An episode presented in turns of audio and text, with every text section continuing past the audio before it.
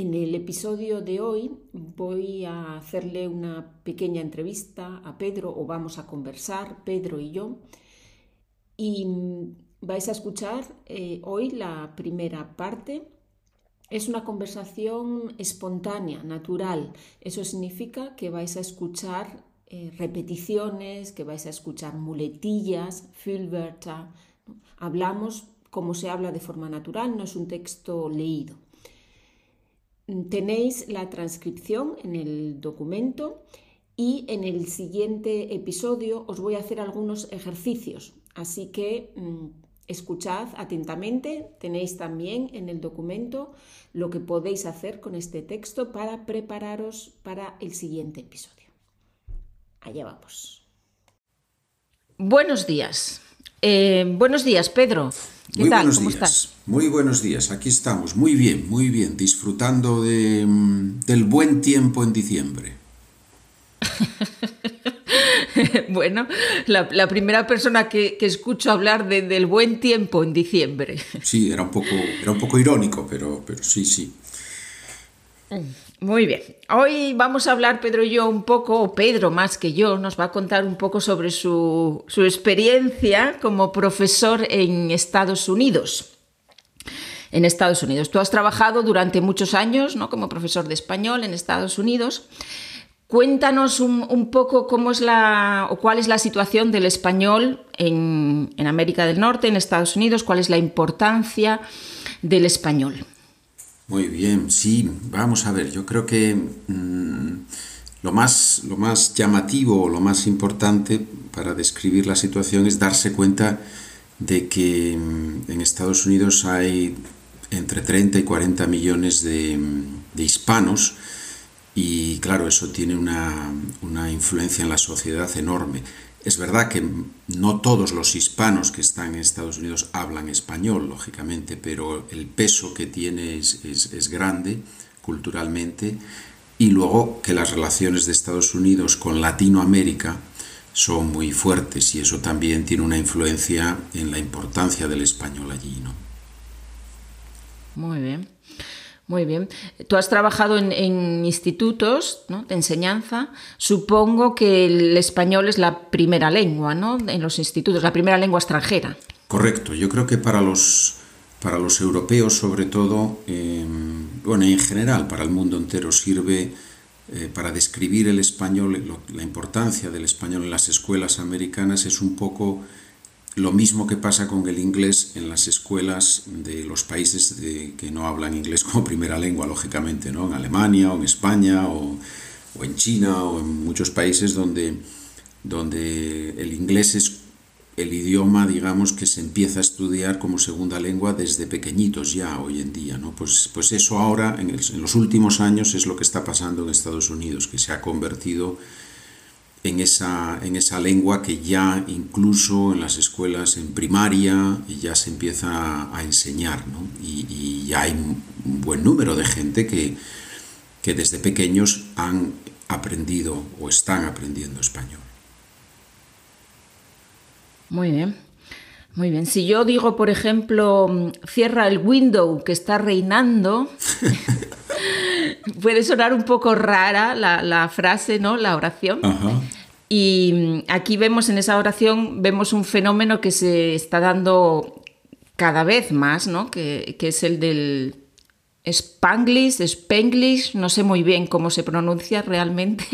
En español diríamos Spanglish, uh -huh. ¿no? sería la pronunciación española.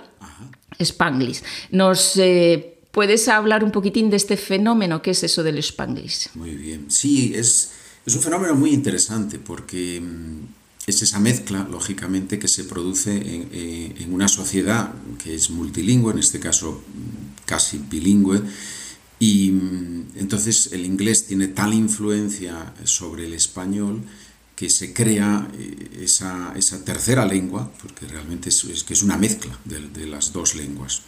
Lo que ocurre es que mm, en realidad el spanglish o spanglish no existe como, como fenómeno único porque es, eh, depende mucho del nivel de español y del nivel de inglés de la persona. Entonces, hay personas que usan 10 palabras al día que son spanglish y hay personas que, prácticamente el 90% de lo que dicen es spanglish, porque han crecido con esa mezcla. Entonces, es muy difícil definirlo, pero en general sí es usar el español con palabras inglesas o españolizar muchas palabras inglesas. Por ejemplo, es muy frecuente allí oír el verbo liquear, que es em, cuando hay unas goteras en una casa, cuando hay una humedad en las paredes de una casa, que en español decimos tiene goteras, ¿no?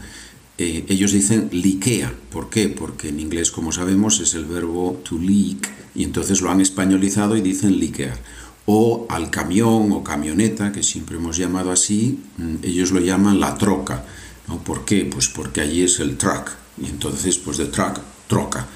Entonces, es eso, ¿no? Es esa mezcla continua de, que es divertida, pero claro, es un poquito peligrosa también, es un poco peligroso porque, porque de alguna forma el español se destruye o se convierte en otra cosa. Y para los que hemos crecido con el español como lengua materna, sí, te ríes, pero también pierde un poco la, belleza de la lengua. Pero bueno, es, un fenómeno, se produce y hay que aceptarlo, me parece.